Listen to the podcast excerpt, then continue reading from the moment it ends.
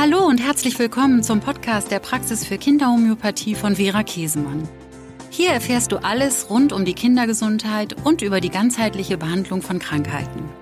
Ich freue mich, dass du dabei bist und wünsche dir viele hilfreiche Erkenntnisse. Heute zum Thema Husten. Als erstes werden wir uns gleich die Psychosomatik des Hustens anschauen. Dann geht es um die homöopathische Behandlung des Hustens und als letztes werde ich euch ganz viele unterstützende Maßnahmen nennen, also alles Dinge, die ihr zu Hause tun könnt, wenn euer Kind hustet. In der Psychosomatik geht es darum, zu verstehen, welche seelischen Themen sich in Form von Symptomen auf der Körperebene widerspiegeln. Und es geht nie um Schuldzuweisungen, sondern immer darum zu erkennen, welches Thema gerade nach Aufmerksamkeit verlangt, wo der nächste Entwicklungsschritt dran ist. Also eigentlich eine ganz positive Art und wunderbar, wenn wir das deuten können, wissen wir eigentlich immer, worum geht es eigentlich gerade. Sowohl beim Kind und bei kleinen Kindern ganz oft auch im Familiensystem. Also nochmal, es geht nie um Schuld, sondern wirklich nur darum zu verstehen, was ansteht, was nach Aufmerksamkeit ruft und schreit und somit auf der Körperebene Ebene Symptome produziert. Denn dann können wir nicht mehr drumherum schauen. Also ähm, häufig sind diese Themen, die gerade anliegen, so unbewusst, dass der Körper dann einspringt, um der Seele quasi zu helfen. Also ein Kind, was hustet, ähm, hat eine Botschaft. Als erstes müssen wir uns mal anschauen, wo der Ort des Geschehens ist. Hier sind die Bronchien und die Lunge betroffen. Und wofür stehen diese Organe? Über die Atmung tauschen wir uns mit unserer Außenwelt, mit unserer Umwelt aus. Das heißt, wir gehen in Kontakt.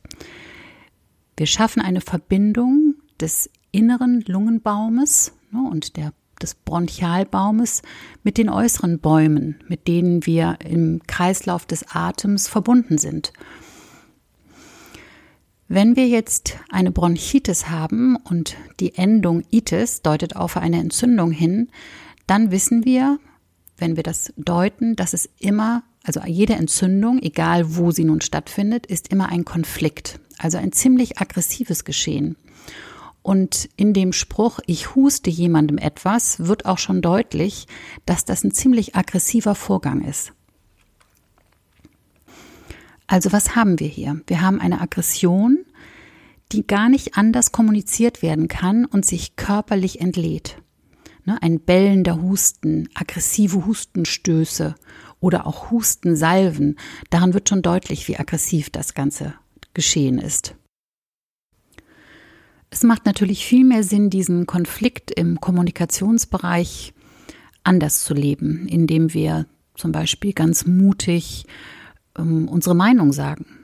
Lernen zu diskutieren, zu dem zu stehen, was uns wichtig ist, aber auch mal ganz offensiv zu streiten, also eine Streitkultur zu erlernen und im Familienkreis vielleicht mal zu kultivieren. Wir sollten uns auseinandersetzen, also Auseinandersetzungen pflegen und nicht einfach alles totschweigen, denn dann zeigt es sich irgendwann auf dieser unerlösten Ebene. Wichtig dabei ist es, mutig Dinge in Angriff zu nehmen, wirklich zu sich zu stehen, seine Meinung zu sagen und andere zu konfrontieren. Folgende Fragen können Eltern sich stellen, wenn sie verstehen möchten, was das Kind mit dem Husten ausdrücken will. Wo fehlt es an Kommunikation? Was bleibt bei uns unausgesprochen? Wie lässt sich unserem Kind das Blatt vor dem Mund wegnehmen, damit es sagen kann, was es quält? Hören wir genug zu?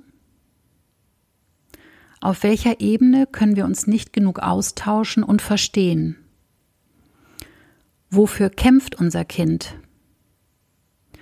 Und wo kämpft unser Kind vielleicht stellvertretend unseren ungelebten Kampf? Und wie können wir es ermuntern, freier mit seinen Anliegen herauszukommen? Als nächstes möchte ich euch erklären, wie ich in der Praxis vorgehe, wenn ein Kind mit Husten zu mir kommt. Also, Wichtig ist, dass ich dieses Kind schon kenne, beziehungsweise ähm, eine gründliche Anamnese gemacht habe, damit ich die Grundkonstitution des Kindes kenne und seine Geschichte. Und ähm, ich behandle Kinder grundsätzlich immer nur dann, auch in Akutfällen, wenn ich sie vorher kennengelernt habe und weiß, wie die Familiensituation ist, wie die Schwangerschaft war, die Geburt war, wie das Kind sich im Gesunden verhält, was es für Eigenschaften hat, wovor es Angst hat und so weiter und so fort. Das heißt, wenn mich jetzt eine Mutter anruft oder zu mir in die Praxis kommt äh, mit einem hustenden Kind, dann mache ich eine Akutanamnese. Und die ist ziemlich umfangreich. Und hier wird eigentlich auch schon deutlich, dass der Husten auf jeden Fall in die Hand eines erfahrenen Homöopathen gehört. Man kann das wunderbar behandeln, aber es gibt so viele Dinge zu berücksichtigen dass es für eine Mutter schwer ist, das zu tun. Wir haben hunderte von Hustenmitteln und da müssen wir, müssen wir differenzieren. Und dazu ist eine Mutter, die die Homöopathie nicht gelernt hat, in der Regel nicht in der Lage. Das heißt, die ganzen Ratgeber, ähm, die so kursieren, sind eher mit Vorsicht zu genießen. Und das wird jetzt auch klar, wenn ich ähm, erkläre, was ich alles abfrage. Also, seit wann besteht der Husten? Welcher Zeitraum? Ist es jetzt ein paar Tage oder hustet das Kind schon länger? Das ist für uns eine wichtige Information. Dann frage ich immer nach dem Auslöser. Also zum Beispiel Wetterwechsel, Kälte, Wind, Zugluft. Ist das Kind nass geworden? Hatte es irgendwie einen anderen Infekt? Gab es eine Impfung? War das Kind durch irgendwas gestresst oder überanstrengt? Liegt eine Allergie vor? Gab es Zorn, Kummer, Ärger im Vorfeld oder irgendeinen anderen Auslöser. Und dann frage ich als nächstes, wie der Husten denn ist. Also wenn das Kind da ist, kann ich das natürlich selber wahrnehmen. Ähm, manchmal rufen die Mütter aber auch an und dann versuche ich herauszufinden, ob der Husten eher trocken und fest ist oder ist er locker und produktiv. Ist er hackend und ist er möglicherweise schmerzhaft und wenn ja, wo? Haben wir eine Qualität wie einen bellenden Husten und erschöpfenden, quälenden Husten? Wirkt das Kind oder muss es erbrechen? Hält es sich die Brust oder kann es Schleim abhusten? Gibt es Geräusche, Atemgeräusche, also zum Beispiel ein Rasseln oder ein Pfeifen? Und wenn das Kind irgendwas hochhustet und das möglicherweise ausspuckt, ist es wichtig. Hat das eine Farbe, dieser Auswurf? Gelblich, grünlich oder vielleicht sogar mit Blutbeimengung? Hat der Auswurf einen Geschmack? Ist der süß, salzig? Können wir irgendwas wahrnehmen an Geruch? Ist das ein fauliger Geruch oder ein süßlicher Geruch? Wie ist die Konsistenz des Auswurfs? Ist es dickflüssig oder dünnflüssig oder sieht es eher schaumig aus, schleimig? Ist es viel oder eher nur wenig? Wann tritt der Husten auf? Es gibt Kinder, die husten zum Beispiel nur nachts oder andere nur tagsüber oder nur draußen, wenn sie an frischer Luft sind oder andere Kinder, die husten, wenn sie reinkommen aus der Kälte in den warmen Raum. Manche Kinder husten auch nur im Liegen. Dann ist es für uns wichtig zu erfahren, was bessert und was verschlechtert den Husten. Also zum Beispiel Kälte oder Wärme, drinnen, draußen. Liegen, gehen, toben, Getränke, Speisen, die Tageszeit, der Schlaf hat der Einfluss auf den Husten. Die Lage des Kindes, wenn es etwas hochgelagert ist zum Beispiel oder flach liegt. Wie wirkt sich Anstrengung auf den Husten aus? Dann sind Begleiterscheinungen ganz wichtig. Gibt es irgendetwas Auffälliges, wonach das Kind verlangt oder was es von sich weist? Schwitzt es? Verändert es seine Gesichtsfarbe? Ist es heiser? Hat es das Gefühl zu ersticken? Muss es erbrechen? Hat es zum Beispiel begleitend Kopfschmerzen, Tränenfluss? Und als letztes und wirklich sehr wichtig ist das Gemüt des Kindes. Wie verhält sich das Kind jetzt in der Krankheit? Ist es ängstlicher als sonst? Braucht es ganz viel Zuwendung? Klebt es an der Mutter? Ist es weinerlich? Oder ist es eher nervös, reizbar, unruhig? Diese Dinge sind enorm wichtig, um das richtige Arzneimittel zu finden. Das heißt, fünf Kinder, die zu mir in die Praxis kommen mit Husten, kriegen vermutlich alle ein anderes Arzneimittel, weil sich bei jedem Kind die Symptomatik unterscheidet und auch der Gemütszustand ist von Kind zu Kind sehr individuell.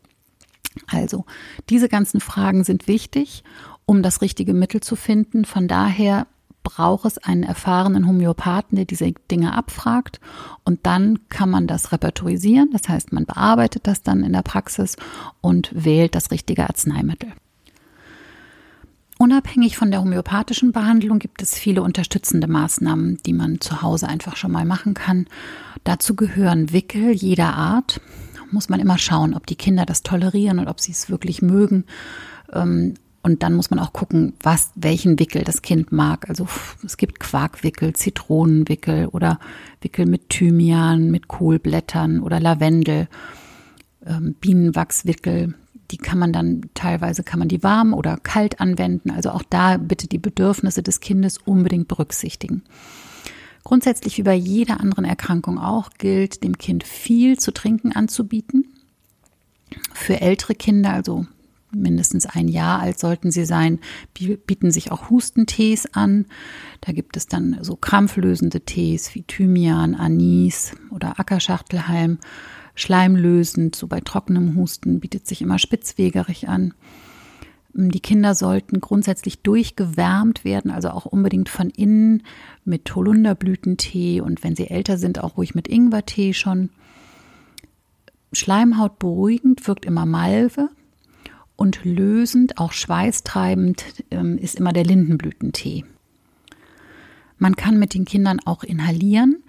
Mm, dabei muss ich allerdings eine Warnung aussprechen, wenn wir jetzt eine Inhalation mit heißem Wasser machen, also wir zum Beispiel zwei Liter heißes Wasser in eine Schüssel und dann entweder Kochsalz oder Thymian dazu und ein Handtuch ähm, quasi drüber über den Kopf des Kindes, ähm, dann sollte bei kleineren Kindern die Mutter sich da mit unter dieses Handtuch begeben, weil natürlich immer eine Verbrennungsgefahr besteht. Also so Kinder ab dem Schulalter können das schon ganz gut alleine machen. Die müssen gut vorbereitet sein, dass sie wissen, dass da heißes Wasser ist und dann setzt man sich vielleicht mit ihnen zusammen an den Tisch, bereitet diese Schüssel vor und dann lässt man sie zehn Minuten mal durch die Nase, mal durch den Mund diese warmen Dämpfe einatmen. Wie gesagt, bei kleineren Kindern oder Kindern, die da unsicher sind, immer die Mutter mit drunter. Schaden kann das auf keinen Fall. Ich habe eben schon was über die Wärme gesagt, die so wichtig ist. Kinder sollten, wenn sie krank sind, immer warme Füße haben. Also grundsätzlich sollte man warme Füße haben und dafür bieten sich ansteigende Fußbäder an. Ansteigend im doppelten Sinne. Das Kind stellt die Füße in einen Eimer, am besten macht man das in der Badewanne und dann lässt man warmes Wasser in diesen Eimer reinlaufen. Und das Wasser steigt dann bis hoch, also die Waden hoch bis in die Kniekehlen. Das ist einmal das Ansteigende. Und die Temperatur des Wassers sollte immer wärmer werden. Also im doppelten Sinne ansteigendes Fußbad. Das kann man abends gut machen und die Kinder danach sofort ins Bett noch vielleicht warme Socken anziehen. Das befreit auch die, macht die Nase frei. Also ansteigende Fußbäder sind immer eine wirklich hilfreiche Maßnahme. Auch schon vorbeugend, unbedingt, wenn die Infektzeit so losgeht. Kinder, die längere Zeit husten oder die ähm, einen schlechten Allgemeinzustand zeigen, sollten natürlich unbedingt ähm, vorgestellt werden, damit sie abgehorcht werden können. Man schaut, dass da nicht irgendwas Ernstes dahinter liegt. Also bitte nicht zögern, die Kinder abhorchen zu lassen, ähm, auch mal in die Ohren schauen zu lassen, den Hals und so weiter. Also eine gründliche Untersuchung kann nicht schaden. Ich hoffe, ich habe euch hier jetzt ganz viele Tipps gegeben und ihr habt neue Erkenntnisse und Informationen bekommen. Ich freue mich schon auf ein nächstes Mal. Macht's ganz gut. Bis dahin. Tschüss.